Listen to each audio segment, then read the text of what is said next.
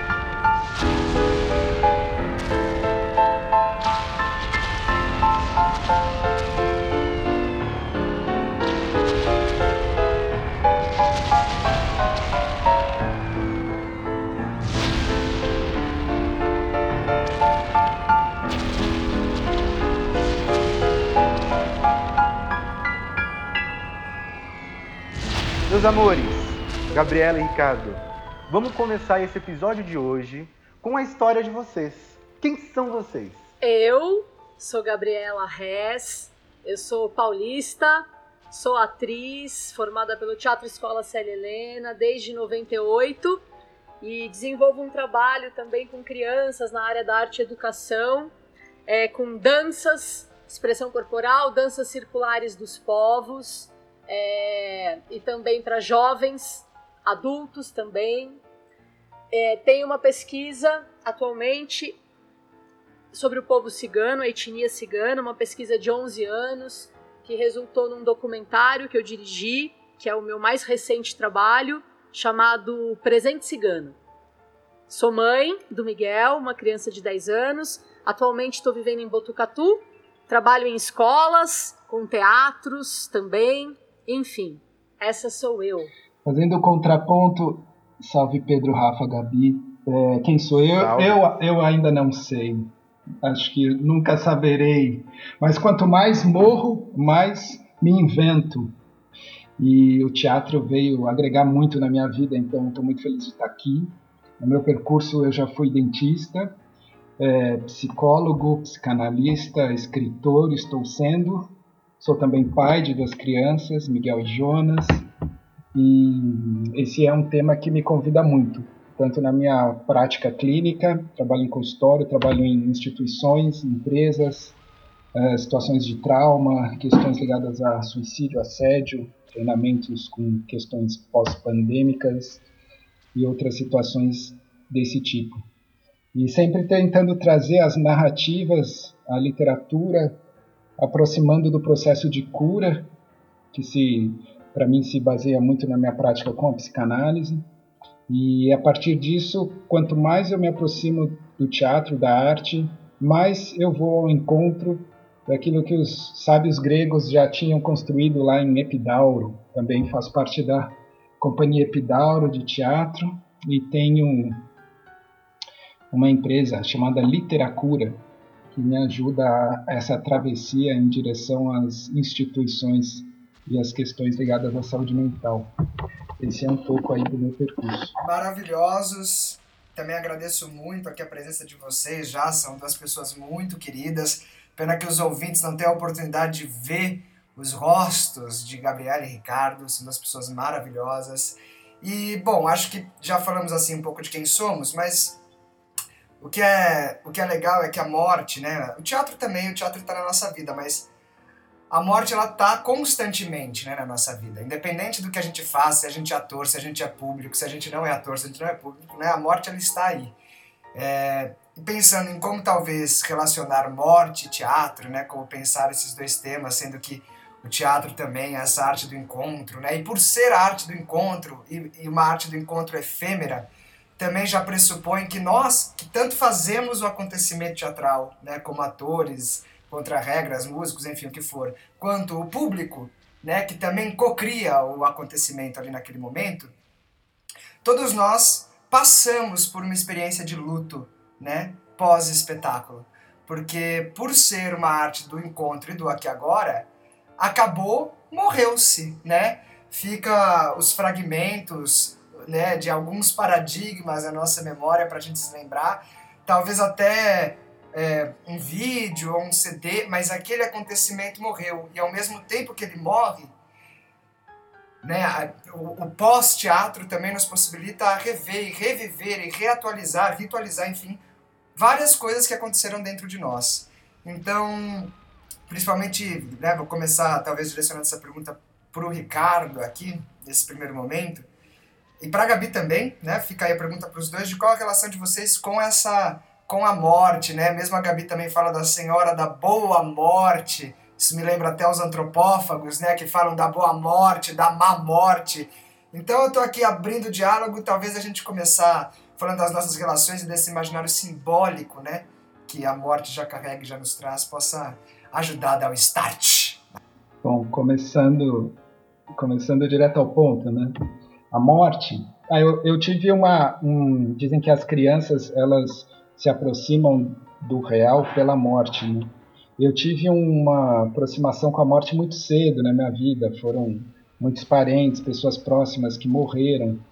A minha avó, meus pais, um cachorro, enfim.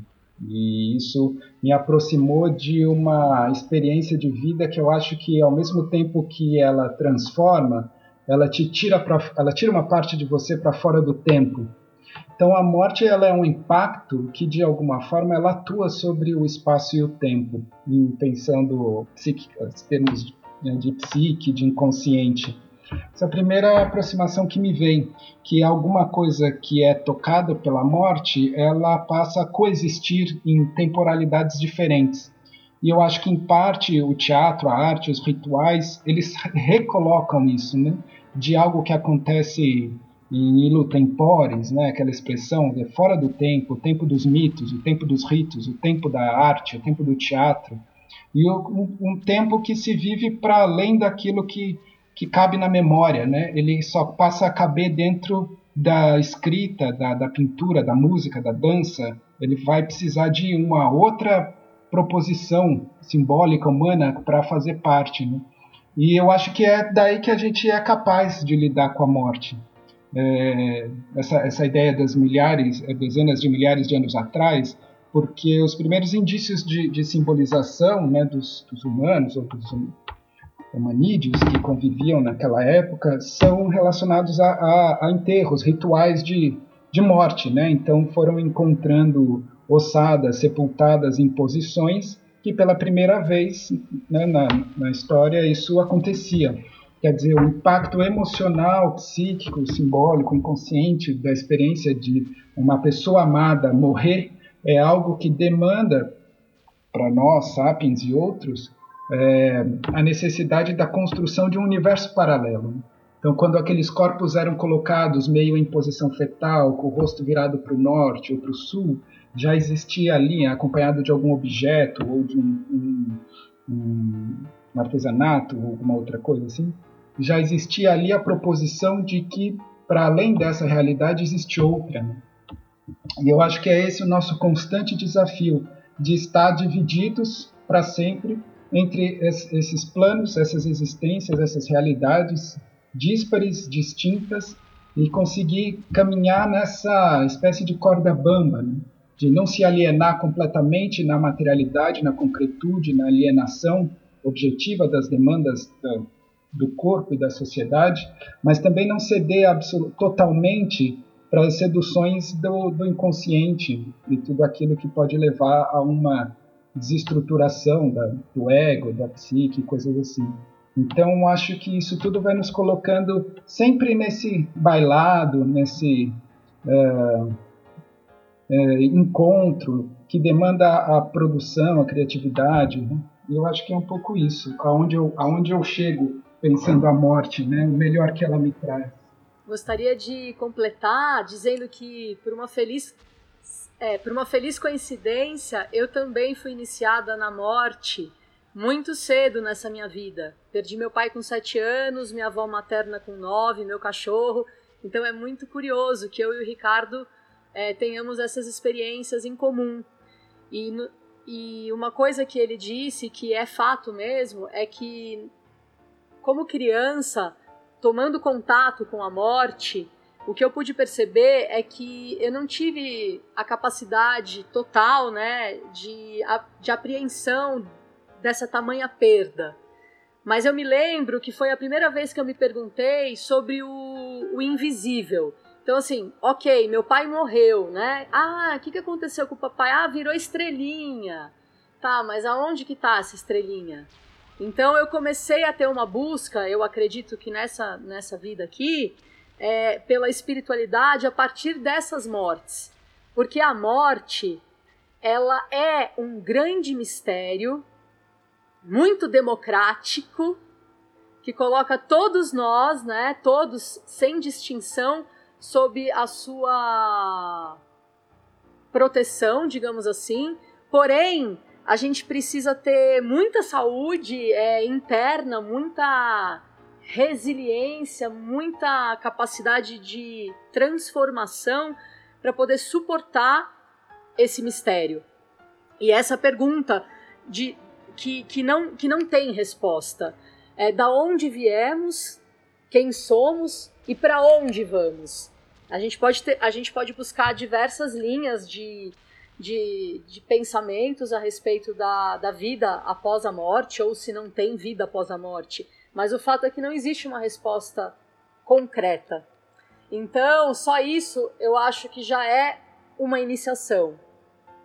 E, e nesse sentido, eu acredito que o teatro, como rito na sua origem, e permanecendo assim até os tempos atuais, né, cumprindo essa função na sociedade, ele nos coloca diante desses mistérios de uma forma, se possível, humildes. Humildes no sentido de, de ficarmos assim, extasiados com o mistério, é, fascinados, como assim perante a natureza, por exemplo. Algo que é tão grandioso que nos coloca em redenção. Eu acho que, que essas energias elas, elas estão contidas no ato teatral. É, aqui na Santa Cia, né, a gente pesquisa o Rito Manifesto e essa parte do ritual, né, que você muito menciona, é uma parte que assim pesquisamos até num lugar semiótico, né, do ator como um operador de símbolos, porque quando a gente ritualiza, a gente reatualiza um símbolo, né? E é maravilhoso você falar dessa questão da morte com o mundo invisível, porque o Peter, mesmo o Peter Brook né, fala isso, de que o teatro sagrado ele tem a ver com fazer o invisível tornar-se visível. É, E, o teatro alquímico, né, é aquele que vai transformar as relações, né, humanas, porque a matéria-prima do próprio teatro é o humano.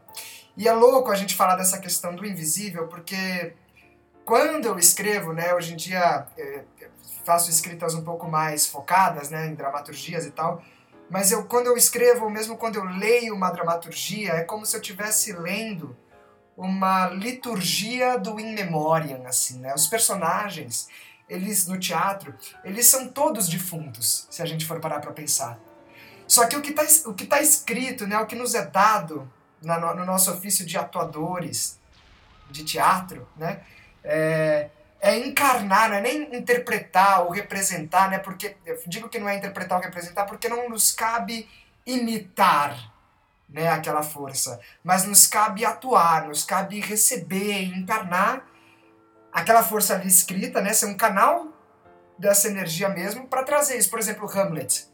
Hamlet é um defunto de quantos anos já, né? Quantos séculos é, de, né? de enxofre ali já cultivadas, né? O ossário de Hamlet. E ao mesmo tempo ele ainda é feito até hoje. Então essa força ela é chamada várias e várias vezes. Então eu acho magnífico você já trazer a, as relações entre o mundo visível e invisível que o teatro propicia, tal como a morte, porque isso nos é misterioso, nos é, quiçá, até mitológico. E quando um mito nos é contado, uma grande verdade sagrada nos é revelada. Exato. Né? É, a morte, eu costumo dizer que a morte é uma grande entidade maravilhosa, é uma grande mestra ensinadora. Onde existe morte, existe a ressignificação da vida. Às vezes a gente só consegue entender certas coisas quando a morte chega. Por mais cruel e dura que as situações possam ser, é, a, a morte ela traz uma profundidade para a vida, ela nos religa com aquilo que é essencial. Então, quando a gente está agora, por exemplo, na pandemia, né, que a morte está, a, a, Senhora da Boa Morte, a, ela está, ela está solta, né, digamos assim. Então, a qualquer momento, cada um de nós pode morrer. Nós estamos vendo, né, muitos mortos. Então, é um momento onde essa energia está se fazendo presente de uma forma bastante radical. E aí o que acontece é que as nossas vidas são colocadas em xeque. A gente é obrigado a olhar o que vale a pena. Então, se a qualquer momento eu vou embora daqui, o que vale a pena nessa vida? O que é que eu estou fazendo com a minha vida? Que direção eu vou tomar? E, o que, e, e depois uma, um outro conceito bonito que eu acho que tem a ver também com Hamlet e com todas essas obras é, infinitas é a questão do legado. O que eu deixo, se eu for hoje, se eu morrer hoje, o que foi que eu fiz e o que foi que eu deixei como um legado. Então acho que a morte ela traz todos esses ensinamentos para além do mistério. Então eu considero ela uma grande ensinadora, por isso que eu, eu gosto de falar Senhora da Boa Morte. E sempre que uma coisa morre, uma outra coisa instantaneamente está nascendo. Então, por isso também a palavra da alquimia está relacionada com a morte, a transformação. Só para concluir a fala, eu, vou fa fazer um pequeno exemplo. A gente come uma banana, coloca a casca da banana no lixo orgânico, na terra. Aquela casca de banana já não é mais aquela fruta e ainda não é terra. Ela está num estado de transição, a putrefação é um estado transitório. Essa transformação tem a ver com a morte. Ou seja, a banana morreu, mas a, a terra, aquilo que a banana vai se transformar, está nascendo. Então, esse ciclo de morte, vida e morte rege a, a, natureza, nos rege. Só que a morte é o grande mistério, assim como a vida também, né? Então, esse assunto é muito muito maravilhoso de conversar. É ótimo. Eu queria pegar um gancho, Gabi. Claro, porque querido. É muito bom falar com vocês. Essa, essa, eu concordo com você, mas tem uma situação, pelo menos do ponto de vista da psicanálise, né, que eu vou usar uma licença poética para contrapor a alquimia à melancolia. Porque o ser humano, ele não, sa ele não sabe morrer, ele não, não aprende é, não, não é garantido, não é algo que você nasce e você sabe morrer.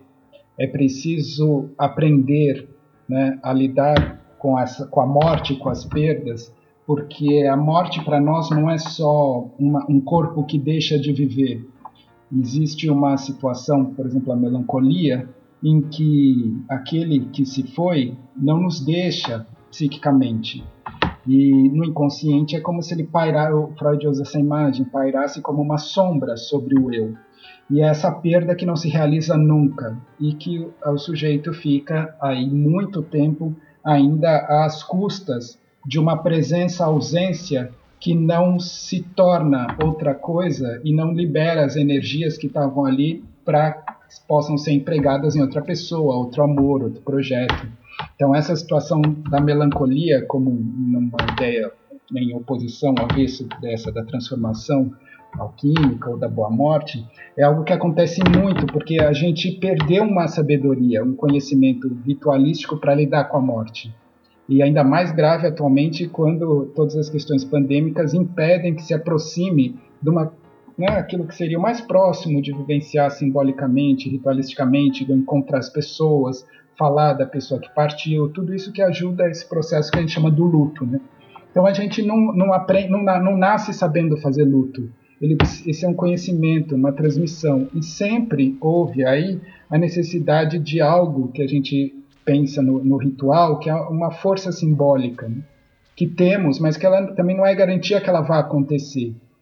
Então é uma pena, porque é como se a gente estivesse vendo assim as, as vidas é, partindo e, e, e, alguns seres humanos tratados de uma forma muito na ideia da vida nua, né, como uma, uma existência assim destituída da humanidade, e isso tudo dificultando muito a condição de possibilitar, possibilitar que essas mortes levem a um renascimento, uma transformação, a novos projetos, né? Às vezes isso se torna um embotamento, uma, né? Isso vai levando para aspectos depressivos. Então acho que tem um conhecimento sobre a morte e sobre o fazer poético e teatral que nos interessa, nos cabe dizer aqui e defender a importância de que esse momento do luto ritualístico ele volte a estar presente de alguma forma né, nos grupos, né, nas, nas manifestações artísticas, para que de alguma forma a gente consiga dar conta de muitas coisas que estão morrendo. Não são só as pessoas, é, a natureza, o meio ambiente, o projeto, os sonhos, os ideais, as figuras públicas, políticas, né?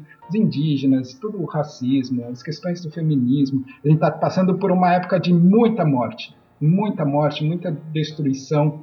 E não necessariamente é, temos uma condição, assim, enquanto grupo, me parece, no momento, pelo menos, de transformar isso de uma forma a dar conta, né? de elaborar todas essas perdas. E aí, mais uma vez, eu acho que nos volta a, arte e nos volta em especial o teatro mesmo. É, não por acaso o templo de cura, o maior templo de cura na Grécia Antiga, que era Epidauro, ele trazia teatro, a música, a poesia, a dieta, o exercício físico, a incubação de sonhos, tudo isso pensado ao redor, oráculo, ao redor dessa questão que ela é muito central na nossa experiência, que é assim, como é que a gente tira o nosso amor de um objeto psíquico, de algo que, que, que se foi, tira daí e coloca em outro, né? E, e, produz sementes e produz brotos. E como é que isso acontece quando a gente não é, não se coloca as devidas questões né? e não está com o grupo também, porque isso é um processo de grupo. Né? do coletivo. Então, eu acho que tem muita necessidade dessas questões que esse tema nos trazem, porque não está nada dado, não está nada garantido, e pelo contrário, a gente vê uma banalização da morte junto com a banalização do mal e uma coisa meio sombria, perversa, que mistura com neoliberalismo, com laço social, né? É, pervertido, em que é como se de alguma forma existisse uma justificativa para que as pessoas morressem, né, porque de alguma forma isso ajudaria, né, ou alguma coisa social econômica, né, ou da natureza, que isso possibilitaria plantações né, incríveis e tal, quando isso é uma grande fachada de uma pura destruição. Uma pura destruição e nada mais. Existe uma condição de destruir que não leva para a transformação. O objetivo dela, assim como existiu no nazismo, existiam em outras, outros grupos que mobilizaram essa perversão no laço social, isso não leva a nada além, nada mais do que a simples destruição daquilo que é do bem comum e, no final, dos próprios indivíduos que se colocam nessa rota Uh, em último caso, sacrificial no mau sentido. Né? E aí, pensando no final de Hitler e de outros que se dedicam a essa, essa espécie de. essa palavra mal usada, né? mas um, o mal, né? de alguma forma, em que no final isso é pura destruição. Isso é pura destruição. E assim, é um esforço muito grande para a gente parar, olhar e falar: isso não vai levar para um lugar bom. Isso não vai ajudar economicamente isso não vai melhorar a vida das pessoas. Isso é pura destruição. Né? Então, acho da, da, gente poder ir situando a morte em diversos lugares, diversas matizes, porque tem uma morte que ela pode ser sacrificial, transformadora, simbólica e produzir novo, e tem uma morte que é puro extermínio de vidas nuas, com uma falsa justificativa que serve como um véu assim de fake news, em que não, isso vai nos levar para um lugar melhor e não vai, não leva. E se retroalimenta, né? Se retroalimenta com uma sensação de massa, é, de que outras pessoas vão participando dessa sensação de um falso poder, porque isso é uma subserviência a um líder carismático, em busca de uma espécie de é, demanda de amor que nunca se realize.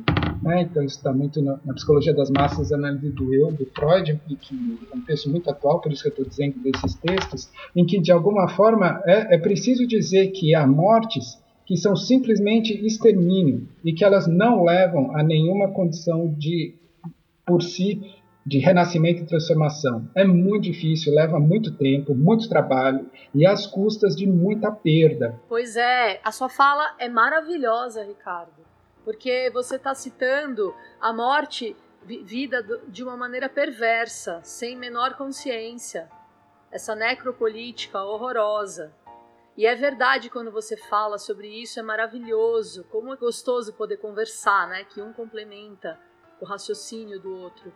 E a morte, ela é mesmo algo muito profundo para ser falado em muitas instâncias, desde a morte simbólica até a morte no... de passagens psicológicas, morte de perdas concretas, mortes de transformações sociais, mortes de paradigmas também que estamos enfrentando. E aí, no caso, eu só vou fazer bem um breve comentário a respeito da morte como essa passagem né, que, eu, que eu citei no exemplo da alquimia e da transformação, da transitoriedade, que quando a gente não aceita a transição e a gente se apega ou, ou, ou por não conseguir, por não ter é, capacidade interna de fazer essa forja psíquica é, desse luto que você citou tão maravilhosamente bem, ou mesmo como sociedade, quando a gente não consegue entender que a sociedade precisa avançar e não retroceder e não ficar agarrada a velhos costumes e violentar a liberdade de expressão e, e, do novo que quer se apresentar, a gente faz com que a energia se estagnize, porque a morte é puro movimento. Só que sem essa evolução do movimento, a gente não consegue fazer a passagem, que é o que você está falando. Então, uma das características da morte é o movimento, ou seja, ela tem que trabalhar com o desapego. Que é a característica primordial da vida também, né? Sim, sim. Para a gente poder ter vida, a gente precisa ter movimento. Mas para isso a gente precisa conseguir morrer para poder renascer. E é, e é isso que o, que o Ricardo diz também. Porque isso parece que é fácil. Mas a questão é que às vezes não é fácil. E quando essa passagem não é bem feita, a doença se, se instaura. Né? A melancolia. Porque não houve a capacidade da regeneração da fênix, né? não, não houve a ressurreição.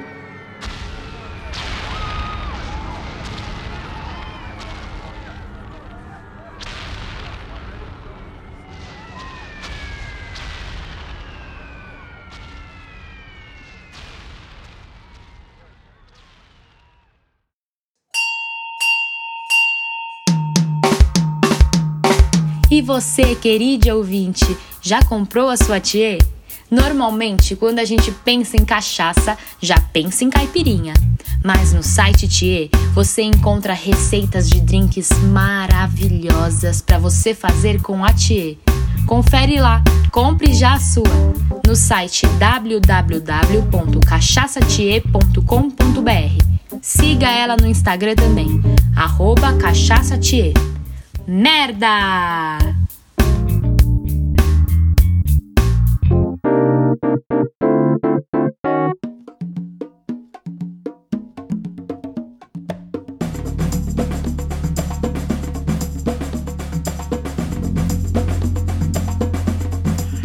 Quando a Fênix vem?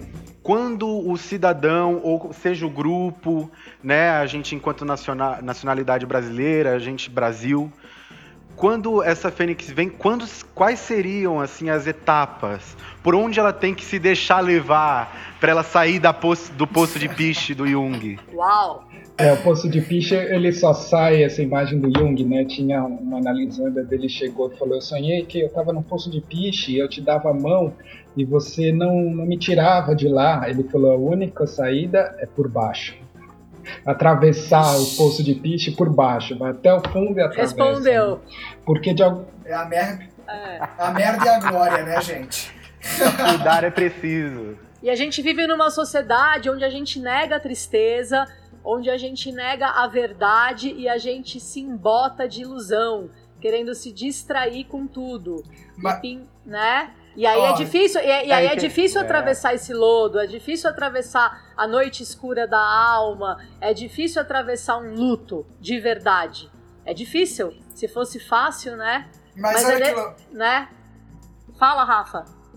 Desculpa, Gabi. Desculpa te, te cortar, perdão, Imagina. mas é que olha só que loucura. Eu concordo, eu tô te cortando porque eu concordo quase 100% com você. Eu não acho que a gente esquece a tristeza. Eu acho que a gente se pauta também muitas vezes na Ah, tristeza. sim. Nós, na nossa vida pessoal, você entende? Grandes marcos da nossa história em que aquele momento triste ou aquela morte triste. Porque a gente também tem uma visão careta no sentido simbólico da morte, sabe? A morte, ela pode vir a ser, ou ela pode simplesmente ser uma coisa maravilhosa. Uma imagem perfeita, entendeu? Mesmo os tarôs, né? Os tarôs têm imagens da morte que dão medo, mas tem imagens da morte que são divinas. E aí, cara ouvinte, convido você ao movimento, a, um, a uma rápida experiência iconográfica de pesquisar a imagem da morte no tarô de Marsella, no tarô de Cameron, no tarô de Dali, no tarô do Bosch e verem também essas diversas representações porque é um símbolo que é muito mutável e que a gente, para poder aceitar a beleza disso, tem que, né, é, descartar a caretice também Aí tá. é, do senso comum que isso reside. Mas o ponto que eu queria dizer é, eu acho, Gabi, que para morte ser movimento, para essa boa morte, né, para essa senhora da boa morte exercer a sua boa morte, porque, por exemplo, é, nos breves estudos que eu fiz de antropofagia, é, no livro do Alfred Metrux, que é um antropólogo francês que fala da, do ritual antropófago do Tupinambá, eles falam que a morte no ritual antropófago, que era um ritual central, né, é, correspondente à morte, a status de guerreiro, a, enfim, né, devorar o inimigo para saciar a vida, enfim, tem, tem uma série de significados, né, alimentar. Mas a morte por doença, né, essa morte que a gente está vivendo agora também, ela, ela se caracteriza como uma má morte, né? Quando você não, você não come um corpo doente, né? O corpo doente, quando ele morria, ele era cremado muito longe de onde os saudáveis estavam. É uma relação diferente. Mas enfim, acho que para essa senhora da boa morte existir, é necessário explantar os símbolos caretas e essa é, tristeza absoluta, porque assim, se felicidade, se felicidade tem fim, tristeza também tem fim, não é isso? E a gente tem que se pautar pela felicidade guerreira, que é uma felicidade diária, e que aceita a morte nessa alegria, da alegria da prova dos nove, entendeu? Porque aí sim as coisas vêm. É que essa tristeza, essa tristeza careta, né, que faz a gente ficar aprisionado, essa tristeza muitas vezes colonial, né? Que a gente fala da culpa católica, que faz a gente ali ficar criando culpa em cima dessa tristeza, não se desapega do que a gente falou diante dos símbolos, né? Dos, do, do objeto, e aí esse luto fica entravado, né, bicho? Então, tipo assim, eu acho que se a gente aceita a tristeza, né? A gente pode e tem o dever de esquecer ela em algum Pegando momento. esse seu gancho aí, Pedro, o, mais uma provocação, olha lá, o Abujanra que reside para os nossos... é, para, o- Ai, ai. Tá, tá, tá brabo hoje, tá brabo. para os nossos convidados, que é o seguinte, e o papel do teatro em tudo isso? Posso, posso retomar uma, uma- um, um pensamento que me veio só para não, não deixar ele escapar, que eu acho que vale a pena. É assim, quando a gente passa por uma experiência de morte, a gente nunca sabe o que perdeu. Nunca a gente sabe o que morreu, quem morreu. Isso faz parte do processo de luto, que é construir o objeto da perda. Por isso que a gente retoma as histórias, a gente vai buscar outras histórias, a gente fala, fala. Isso demora muito tempo. né? Tem aquele primeiro ano que é o impacto de gerir um impacto emocional mais forte, mas a construção do objeto da perda ele não está dado. E para cada um, seja por exemplo cada familiar ou cada pessoa que amou aquele indivíduo que faleceu, vai construir um objeto em si. Esse objeto ele é íntimo, e intransferível. A gente nunca sabe quem morreu quando alguém morreu.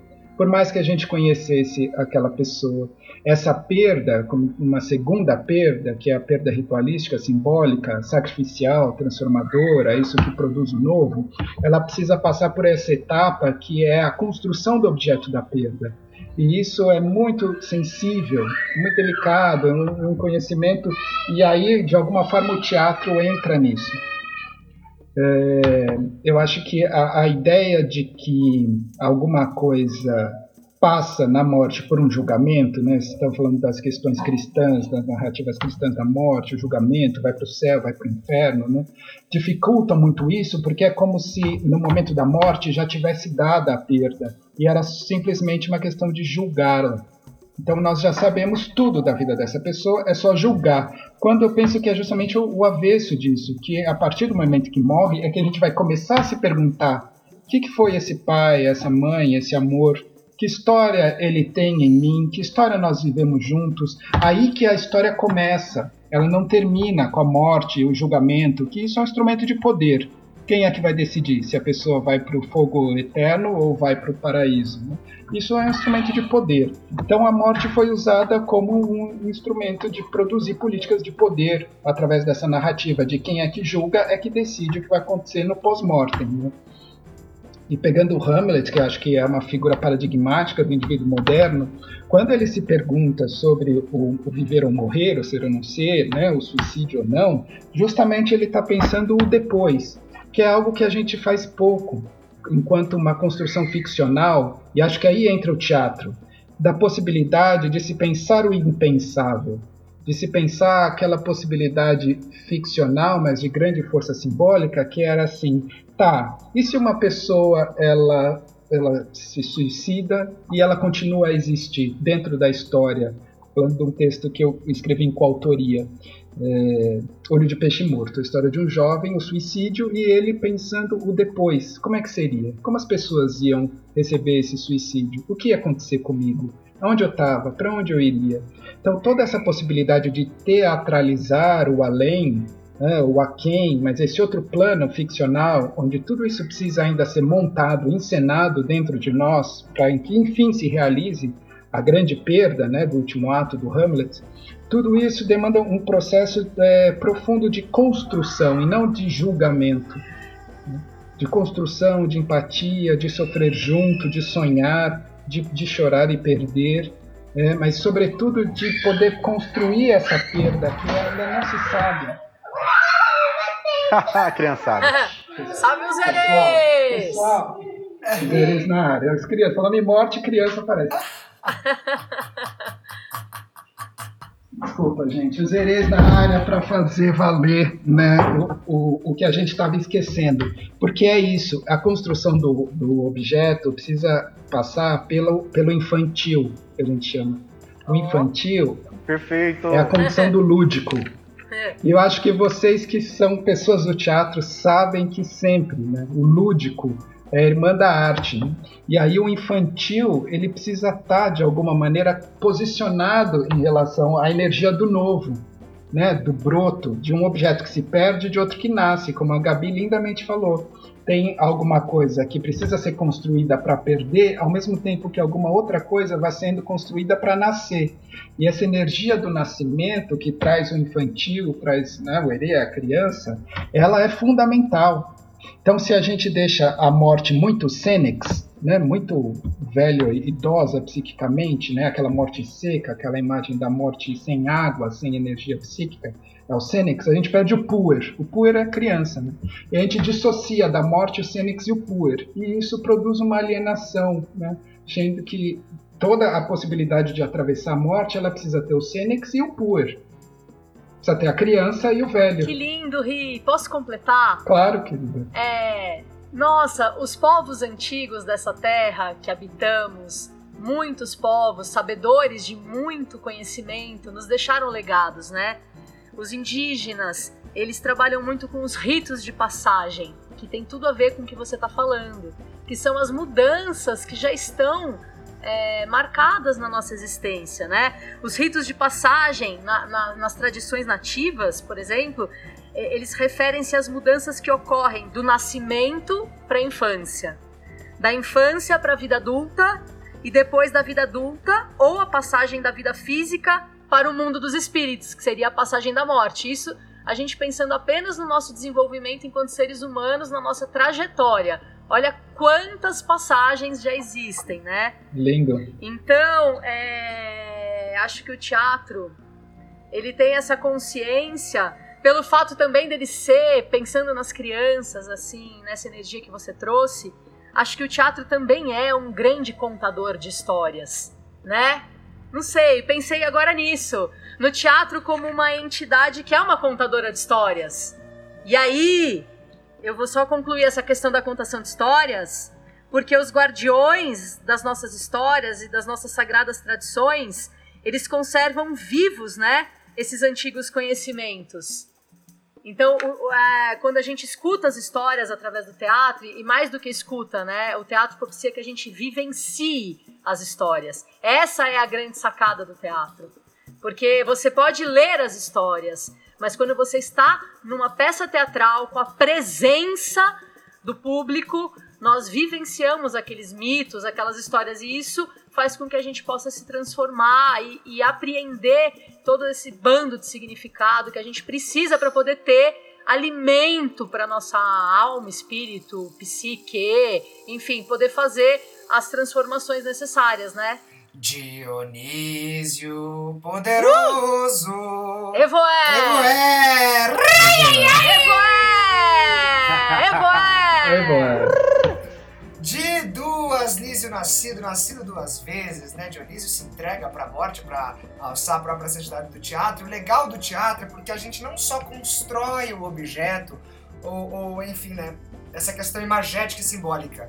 Mas como a Gabi disse, eu quero só reiterar, a gente vive, a gente encarna, tá no corpo, né? É, é, é onde a vida, quando a gente vai de público atuador, né? Co-atuador, construtor, enfim, né? Aquela, aquela condição de público que não é emancipada da ação. A gente, quando a gente assiste, a gente vive aquilo. E é isso que nos possibilita depois, né, Ricardo, construir isso a partir da memória que você estava falando lá atrás. É, enfim, só um, um ponto que me pegou um, um devaneio báquico aí que me veio, porque justamente, lembrei o que eu ia, como é que eu ia continuar, me desculpe, gente, é o poder de Dionísio. É, Alô, que é, é, porque justamente, né, o teatro, ele só é possível graças ao trabalho humano, né, graças à nossa vida, à nossa energia vital ali colocada. E a alquimia, né, que a gente tem falado também aí dela, da transformação e também de quando não se transforma, enfim, né, de tudo isso. A alquimia no, num linguajar mais generalizado, né? Se me permitem, toda a ressalva já da generalização, mas ela vai transformar a matéria bruta, né?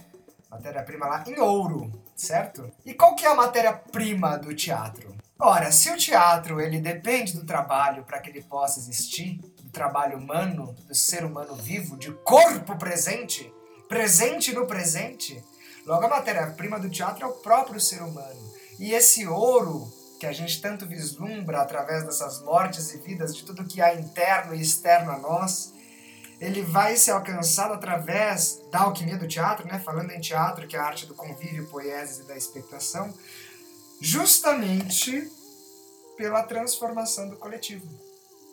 Essa é a grande, maravilhosa alquimia do teatro. A grande quando- diferença da caretice, É, que não tira o Jesus da cruz. Jesus, Jesus ressuscitado, de preferência, né?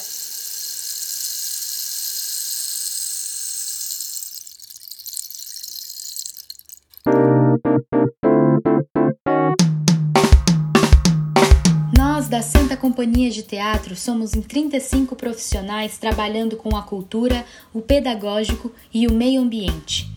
Conheça mais sobre o nosso trabalho no site www.santaciadeteatro.com e contribua com o nosso trabalho adquirindo uma camiseta, ecobag ou avental produzido por nós pela nossa lojinha, a Santinha, encontrada no Instagram como arroba asanta.loja.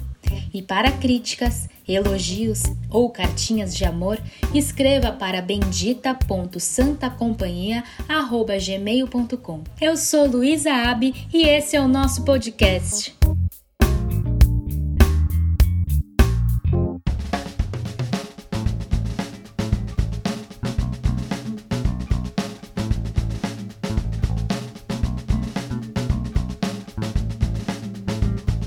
Todo o ritual de passagem, ele também é um ritual de relançar as origens. A gente só passa se a gente retoma a origem. Por exemplo, o Quarupi, que é um ritual de passagem, de luto, onde tem junto a saída do- da clausura das moças que atingiram a, a maioridade pela menarca, tudo isso é, reencena ah, o mito do Mavutsinin, que é a divindade original criadora, que separa o caos da criação. Então, ela é uma passagem que se dá em vários planos. E é muito interessante porque essa necessidade do mito de origem, da fundação, ser recontada, é a possibilidade que algo permaneça no centro estável, enquanto o que está em torno se transmuta e pode se transformar.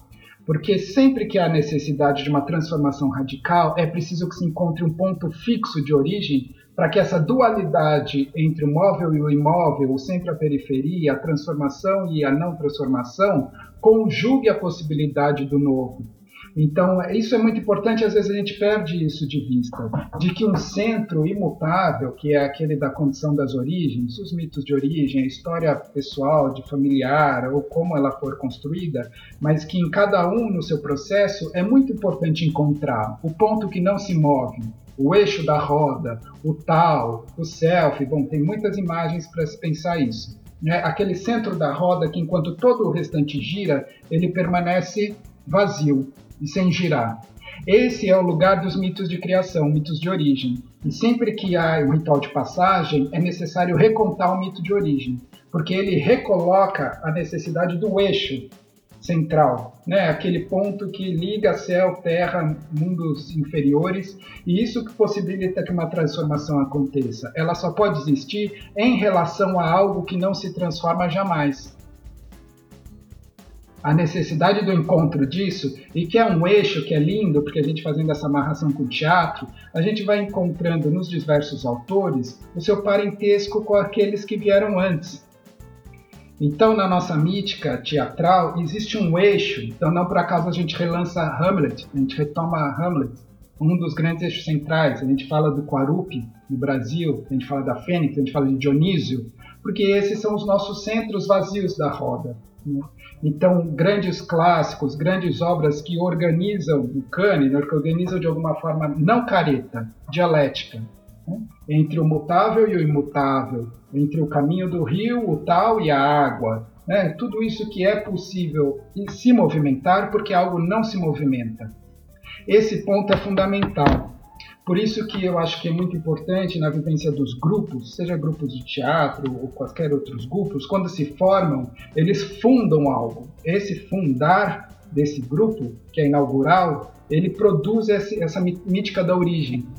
Um grupo nunca é um amontoado de pessoas, na experiência do teatro, por exemplo, que vai lá fazer um trabalho porque vai, foi, foi selecionado, vai receber uma grana. Não é isso.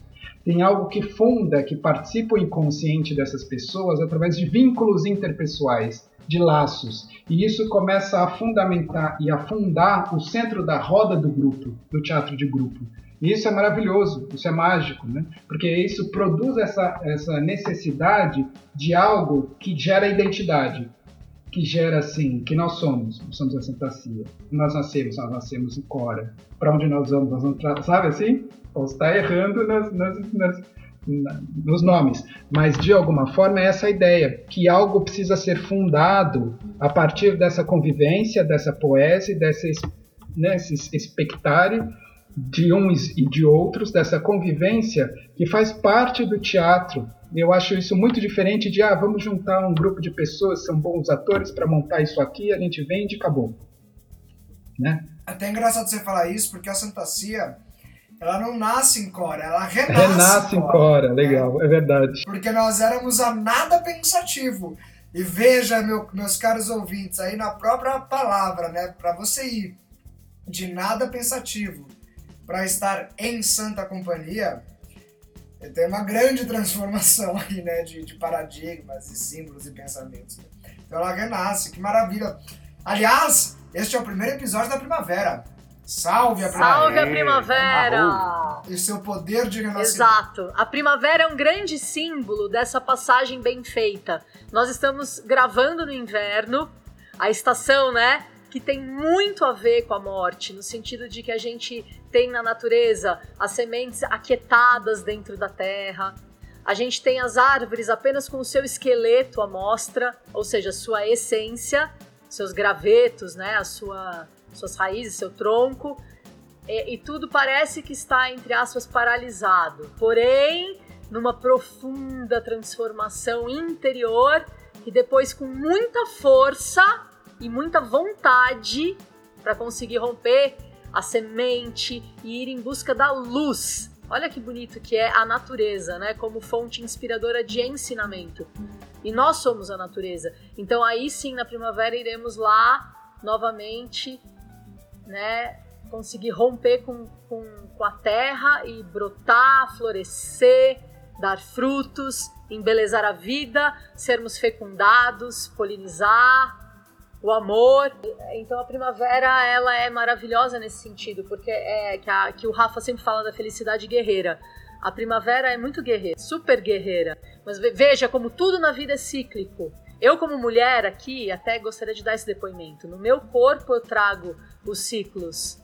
E eu honro esses ciclos. Graças, graças a Deus eu pude descobrir cedo em mim é, a aceitação dos meus ciclos, né? Então, quando eu descobri que eu tinha há muito tempo atrás, eu fui identificada com ovário policístico. Aí o meu ginecologista recomendou que eu tomasse pílula anticoncepcional. E aí algo dentro de mim falou: não, não vai tomar de jeito nenhum esse negócio. E não tomei. Aí fiquei nove meses sem menstruar. E aí eu prometi para mim, não sei porquê, intuitivamente, que quando eu menstruasse, eu ia sangrar na terra. Aí dito e feito, eu menstruei, tava na praia, por sorte Fui lá, coloquei uma saia, fiz meu ritual, menstruei na terra, papapã. A partir daí, depois eu entrei em contato com, com plantas de poder, quando eu fui tomar Santo Daime pela primeira vez, e lá onde eu tomei, existia a tenda da lua. Porque as nativas há muito tempo já sabedoras, nossas ancestrais, de que era muito benéfico poder fazer esse rito de entrega do nosso sangue, sangue de vida que não foi eu não fui fecundada, então aquele sangue sai de mim e eu posso devolver ele para a terra como um sangue limpo, um sangue de vida, né, que, que, que nutre todas as plantas, etc. Aí a partir desse momento eu comecei a sempre fazer isso e com a graça da Deus eu nunca mais tive nenhum problema ginecológico, tive minha gravidez, tive meu parto natural, amamentei meu filho. Então o que acontece? Que a mulher ela tem no corpo esse ciclo mensal. Então a gente morre. Quando você tá menstruando, você tá morrendo. E depois aí eu venho todo. Aí eu vou renascer, né? Depois no meu, no meu período pré-fértil, pré-ovulatório, né? Não, não é pré-fértil, é pré-ovulatório. Depois na minha ovulação, que eu vou estar no meu ápice, e depois eu vou passar por tudo. Se eu não for fecundada, eu posso gerar uma vida de outras maneiras. Gerar através da criação, né? Enfim, Aí entra a arte, o poder também criativo dentro do ser humano, de se recriar. A morte, a morte também fala da recriação, da inventividade, da reinvenção de si. É outra faceta que a gente pode abordar também, né? Em relação ao teatro. O teatro trabalha também com isso, né? Com a capacidade da, da nossa imaginação, da nossa necessidade da reinvenção.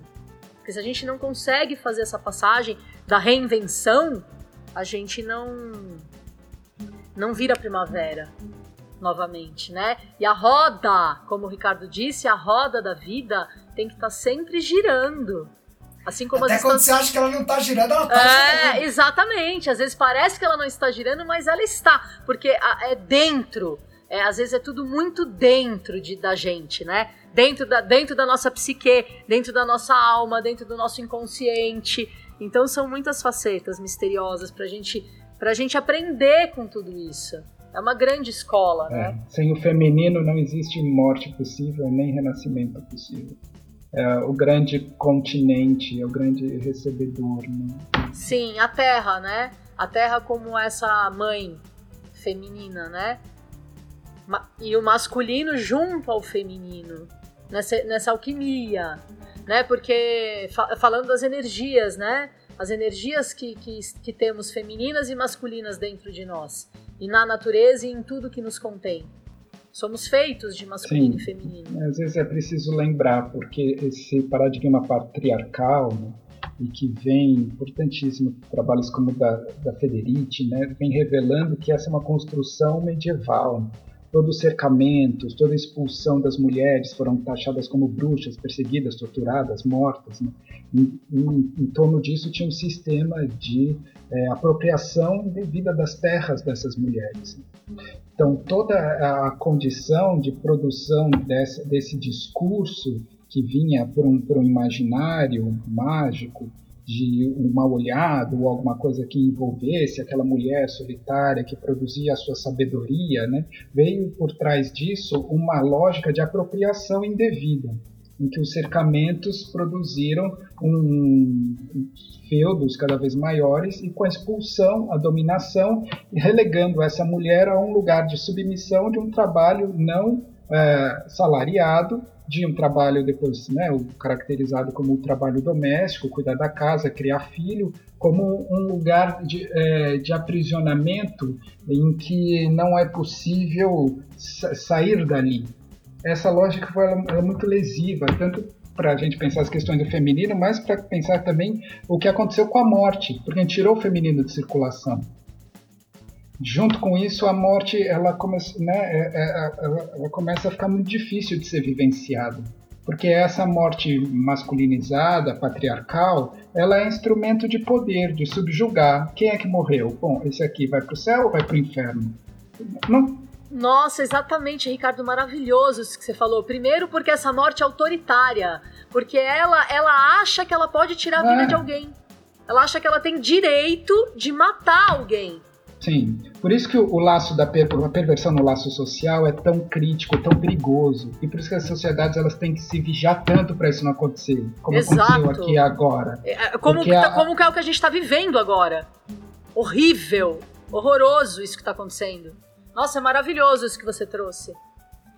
Porque não é, porque não é a morte natural né? É o que você está falando, é a morte violenta. É, não é, uma, não é, não existe uma vida ali, não existe uma história de vida, uma vida nua, é simplesmente um corpo que ele é, é destruído, morto, assassinado, Exato. violentado, violentado, para que se produza poder para uma Exato. minoria. E isso, isso é uma grande de, uma, de, uma, de um horror no sentido de que aí a gente a gente faz a perversão, porque a, a, a morte, ela, quando ela vem na sua natureza, ela nos faz ter que lidar com muita humildade, esperando a nossa hora de morrer. Que, que só os lá de cima, pode-se dar o nome que quiser a isso, grande mistério, Deus, deusa, seja o que for, só essas grandes forças de lei é que podem nos levar daqui na hora em que tenhamos que ir. Então, quando nós a, começamos a tirar a vida uns dos outros, a torto e a direito, nós estamos criando muita encrenca. Muita encrenca.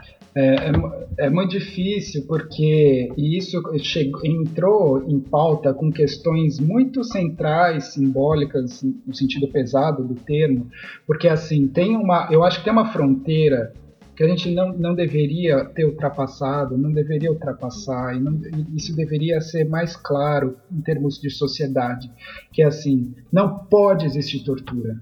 Você não pode elogiar um torturador. Você não pode permitir que seja uma mulher numa fogueira, seja uma mulher ou um homem militante político tomando choque na genitália, num pau de arara, ou seja um índio sendo torturado por um, um garimpeiro ou um colonizador.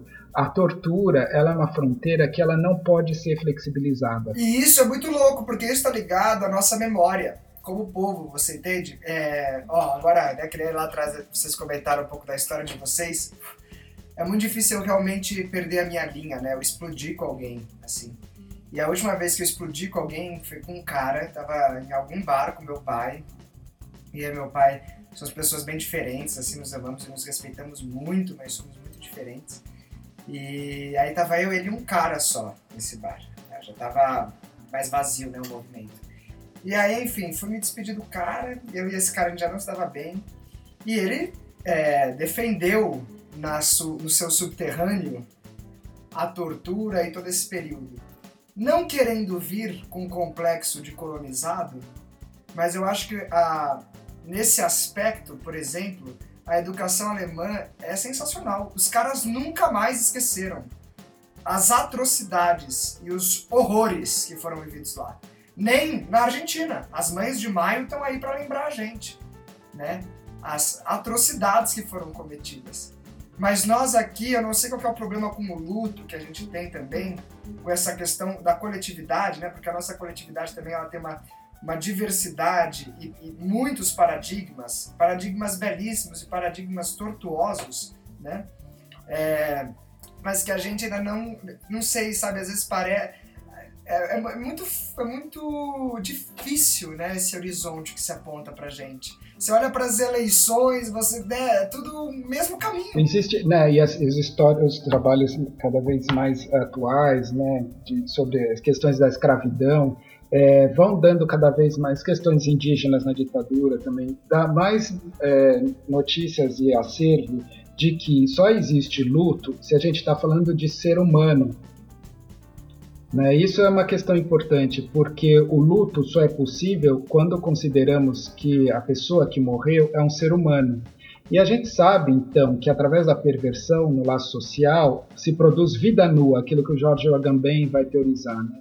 que é uma vida descartável, desumanizada. Mesmo os indígenas, quantos concílios e discussões papais eclesiásticas não aconteceram para dizer se tinha alma ou não tinha alma? Ah, não, só tem alma se batizar. Essa condição dessa pessoa que não tem alma, quando ela morre, ela não produz luto. Isso é uma perversão, foi o que aconteceu com as mulheres nas, nas queimas bruxas, na caça às bruxas. Né? Então, toda a condição de desumanizar o outro é algo que impossibilita o luto. Por isso que a tortura, que é um ato desumano, ele é tão crítico em termos sociais. Porque se nós não colocamos a humanidade em questão, não é possível transformar. E aí a gente continua repetindo a mesma encenação de desumanizar as pessoas, sejam os transexuais, sejam as, as mulheres negras periféricas, sejam os, moradores de rua, desumanizando os negros jovens periféricos, desumanizando pessoas que, quando essas pessoas estão desumanizadas no contexto social, não é possível realizar luto. E isso é muito crítico. Isso é muito crítico, porque se não entra no processo de luto, se a gente está falando de toda a possibilidade de transformação, isso não se transforma. E aí é pura repetição. A história do Brasil é a prova disso. É a pura repetição de dinâmicas sociais perversas que desumanizam grupos majoritários, mas submetidos a um poder men menor número de pessoas, que são homens brancos, cis, héteros é, que acumulam o capital em nome de, de uma retórica desenvolvimentista que, em último caso, não aplica esse capital de volta para o país, leva para fora. Então, isso é uma grande falácia que alimenta essa, máquina perversa, destruidora, torturante, que no final das contas é uma máquina de desumanizar pessoas. E pessoas desumanizadas, vidas nuas, quando elas são mortas, elas não produzem luto. Que é o que a gente vê com 100 mil, 110 mil, 120 mil, quantos mortos de Covid vai acontecer. E que, que, que luto que existe para essas pessoas? Nenhum é, é, é uma vida sem, sem zoé, é puro bios. E isso é crítico em termos sociais, porque a gente não vai sair do lugar. Enquanto a gente estiver trazendo seres humanos enquanto é, seres não humanos, desumanizados, a gente não sai do lugar, porque a gente não enluta, a gente não se revolta, a gente não retoma história, a gente não produz mítica nenhuma, a gente não retoma ponto vazio da roda, porcaria nenhuma é pura destruição em troca de acúmulo de poder. E isso é muito grave porque volta a acontecer apoiado por uma camada expressiva da população. No final das contas, é muito interessante, e algo que a gente vê na Alemanha também. A gente vê que a questão da educação é, racional, ela vai só até uma página. Então a gente vê todos esses grupos de extrema direita se levantando na Alemanha, isso dá sinais para a gente de que só educar a razão não é o suficiente. Mesmo que tenha havido produção de arte, etc. e tal, mesma coisa no Japão, isso não pode é, baixar guarda, a arte não pode baixar guarda nunca. Concordo plenamente, Ricardo. E é muito triste que o nosso país, um país tão bonito, é, com uma potência infinita de conteúdos relacionados ao outro lado do cérebro, o lado da que não é o lado da razão. Né? Nós, nós somos um país é, de povos originários ligados à floresta. Então já são grandes sábios que conhecem muito sobre todo esse outro potencial humano de existência de relação em um planeta vivo, né? Que, onde o ser humano não é a, a espécie mais importante que, que, precisa se sobrepor às outras. E aí, depois a gente ainda teve toda aquela história horrorosa, trazendo os africanos escra escravizados, e enfim, a questão toda que ainda é um grande fantasma social. Que agora a gente está falando disso com mais clareza e abertura, mas isso, isso precisa de uma grande transformação, porque se a gente não identificar isso mesmo como uma verdade e como uma necessidade muito, muito latente, é, o nosso país precisa honrar. É, é, exatamente o oposto o que, o que esses, esses homens que você citou, e é verdade, esses, esses podres poderes exercem e fazem esse péssimo serviço que é um desserviço, que só nos atrasa, que, que, não, que, não, que não consegue compreender a importância da gente é, honrar os nossos antepassados e de beber na fonte da sabedoria que eles têm para nos dar, e depois de agradecer e honrar a África e a todos os negros e transformar esse horror que foi a escravidão nesse país e, e, tu, e as consequências que, que gerou e geram até hoje na vida dos negros que estão por aqui, das negras, e por aí vai, né? E por aí vai. Eu não sei. É, haja visto o que está acontecendo no Xingu, todos os povos indígenas, né? Aritana, é uma loucura, é uma loucura. É, é uma loucura o que está acontecendo nesse momento. É, parece inacreditável que a gente esteja vivendo isso dessa forma. Porque não, se a gente for olhar friamente, não tinha a menor condição de acontecer outra coisa. Enquanto não é possível lutar, o que nos. A única uh, acontecimento é a pulsão de morte, é a repetição, é o Thanatos. É a roda que não sai do lugar. É repetir, repetir, repetir, repetir. E a história desse país acaba se tornando isso. Uma grande repetição de desumanização de um lado, violenta, perversa, torturadora, não sacrificial, não transformadora, não alquímica, nada, zero. E por outro lado, um grupo é, restrito de pessoas acumulando cada mais poder e cada vez mais poder e tirando esse poder para fora desse país, não investindo de novo dentro desse país, né? simbolicamente um pau-brasil. Então, de alguma maneira, isso é, nos coloca em xeque frente a uma condição histórica secular de muito não luto. Não luta. Então, não por acaso o Quarupi termina com uma luta. Um filme bonito circulou recentemente, né, que falava do Aritana e do Quarupi. O Quarupi termina com uma luta, porque o luto e a luta, né, Rafa? Eles são irmãos, né?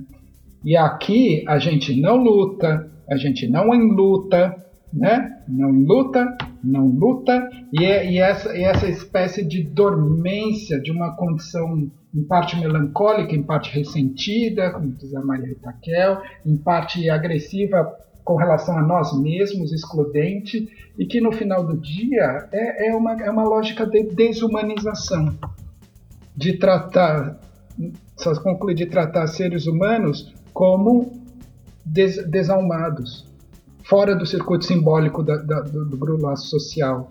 Né? Então, vidas que podem ser perdidas porque isso vai ser bom para a Previdência, porque isso vai ser bom para o neoliberalismo.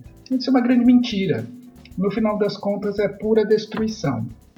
Em que o próprio líder carismático, no final, ele inclusive né, se, se autodestrói em função desse grande gozo a um grande outro, que é pura construção é, ficcional em termos. Só falta de gozo, né? Falta. Perverso, completamente alienado, egóico, louco. Perverso, não é um prazer. Não, é destruição. Destruição. Isso, no final das contas, não vai favorecer ninguém. Nem ninguém. essa minoria. Eles não, não, não entendem isso. É, isso vai é, levar é, à destruição. É verdade, eu também fico me perguntando, hoje em dia, o que, que adianta você ser a pessoa mais rica do planeta Terra? O que, que adianta se você vai respirar o mesmo ar que todos, por mais redomas que você crie, você não vai mais dar para ser feliz enquanto existirem as pessoas sofrendo ao Ô, nosso Gabi, redor. Mas justamente nem, nem economicamente adianta. Não dá, porque, porque ninguém vai consumir nada. Vai estar tá tudo, tudo. Exatamente. Então, assim, gente, essas pessoas, elas são muito burras.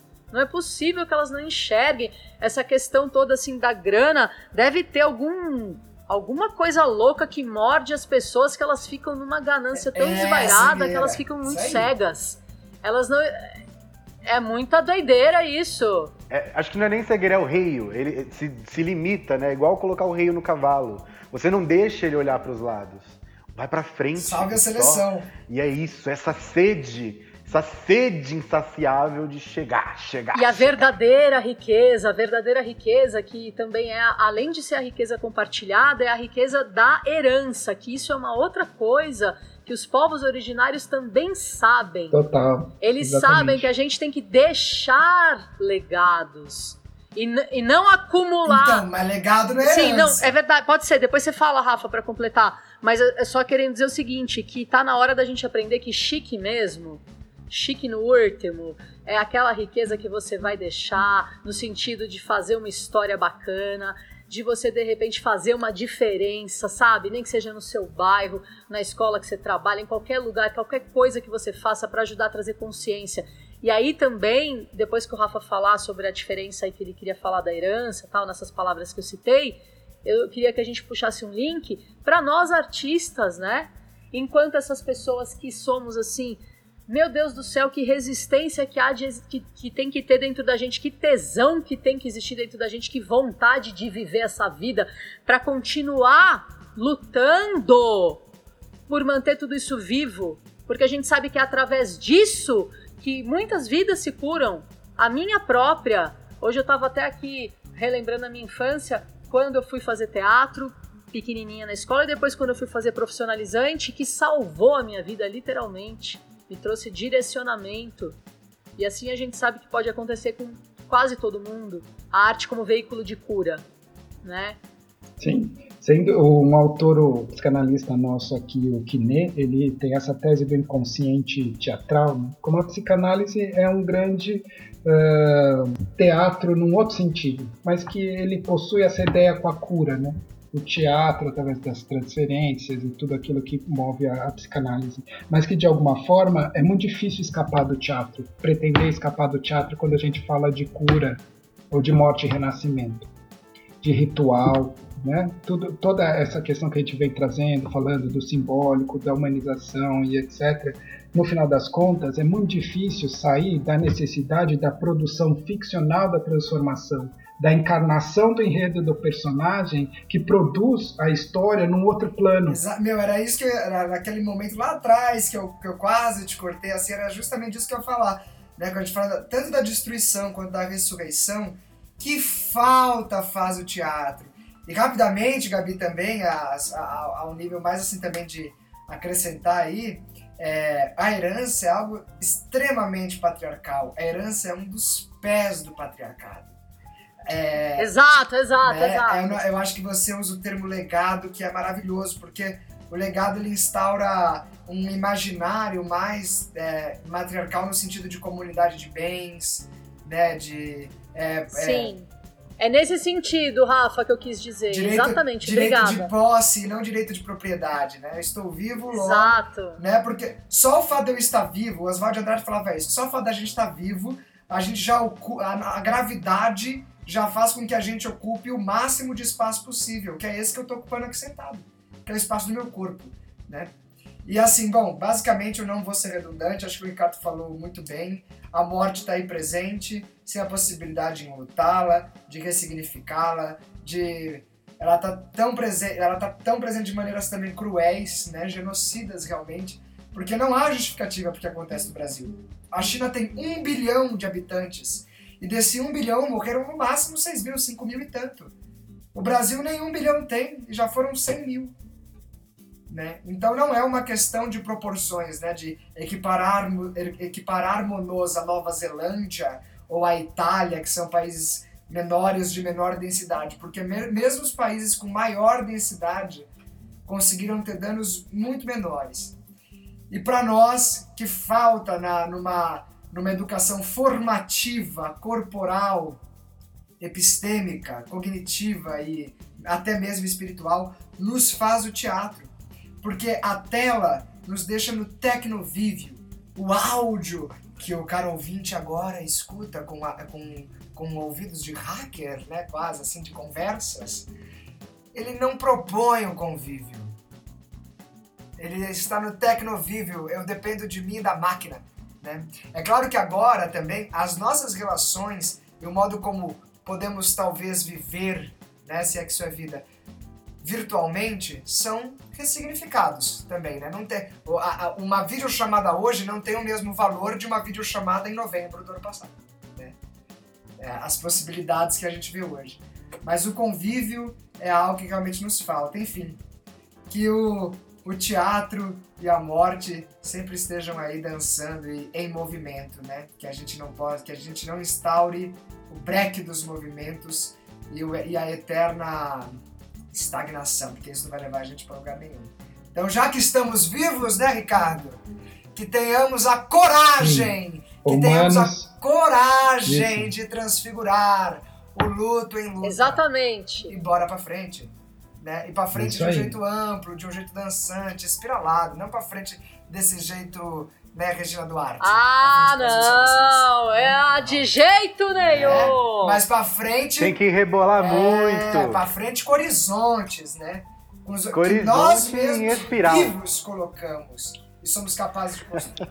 Humanizando cada vez mais, reumanizando os seres e as histórias, as narrativas. É isso reinsertando vida nessa comunidade. E nós do teatro nesse momento, né, tão tão difícil para nós, né, não poder estar exercendo nosso ofício com a presença nos palcos, com as pessoas e nos reinventando através dessas plataformas digitais todas, numa luta guerreira, que é que o que foi falado aqui mas esse grande luto de não poder estarmos também é, juntos nesse momento fazendo nossos ritos, nossas peças, a sociedade é, vive esse momento bastante desafiador, que é isso, é, nos impõe uma, uma, uma vontade de, de, de criação, uma necessidade, na verdade, de reinvenção muito grande, bem nessa linha que o Rafa propõe, já que estamos já que estamos vivos no aqui agora, no presente, essa presença é a nossa maior riqueza e realidade, sigamos em frente. Sigamos em frente. Isolados, mas não sozinhos. Jamais.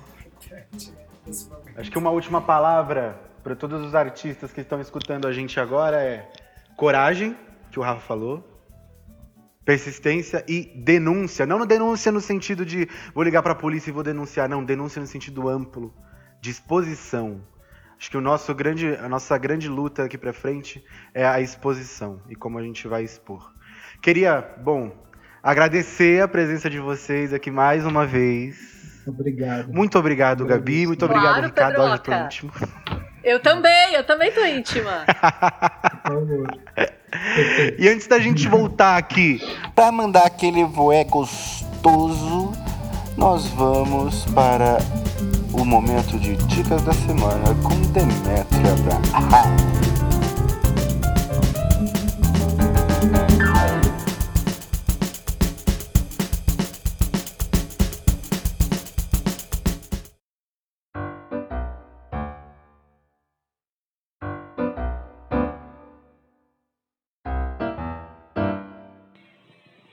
Muito bem, ouvintes, vamos às recomendações culturais da semana.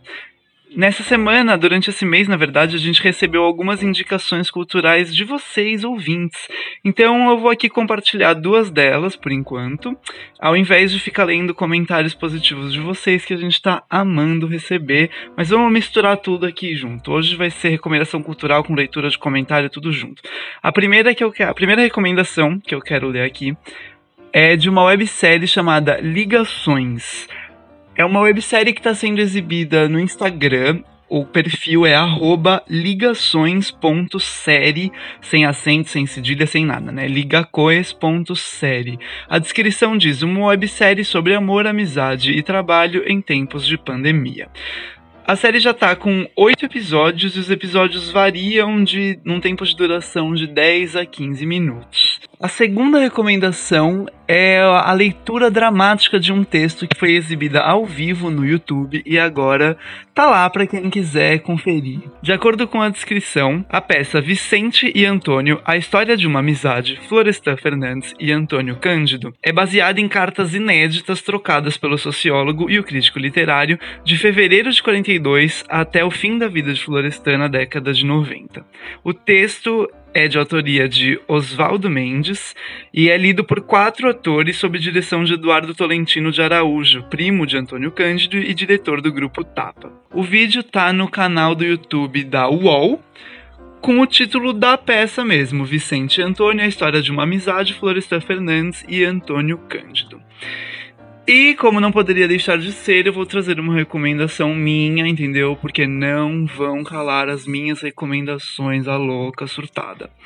Eu vou recomendar aqui hoje um EP que está disponível no Spotify em todas os- as plataformas, chamado Traquejos Pentecostais para Matar o Senhor. É um EP de ventura profana e pode ser desligado. Duas artistas trans maravilhosas. E eu tenho ouvido bastante aí ultimamente e tá incrível. É um som maravilhoso, além de ter letras turo, turo, turo de bom. E por hoje é isso, a gente se vê no próximo episódio. Espero que tenham gostado deste episódio das recomendações culturais. Vamos que vamos, continuem nos mandando comentários positivos, negativos, críticas e também recomendações, né, amores? Que a gente re- amou receber recomendações aqui. É isso, vamos que vamos e até a próxima.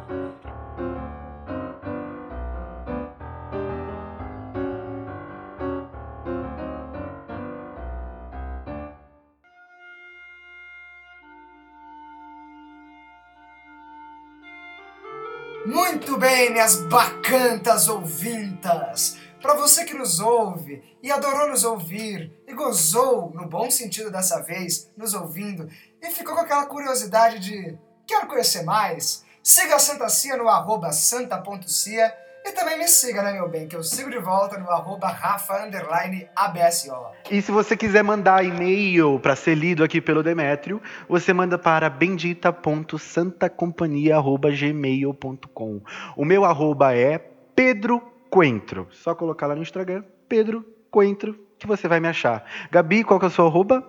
Gabriela Res 3. E o Res escreve H-E-S-S. Ricardo, seu arroba. Eu sou Rica 2019, R-I-C-K-A-H 2019. É isso aí. Viva, gente. Muito obrigado. Muito obrigado. Adorei também, foi uma delícia conversar com vocês. Muito grata. Axé, Evoé! Muito obrigado, muito obrigado. Prazer, alegria estar com vocês nesse momento. O vinho acabou, mas a fonte nunca há de secar. Evoé!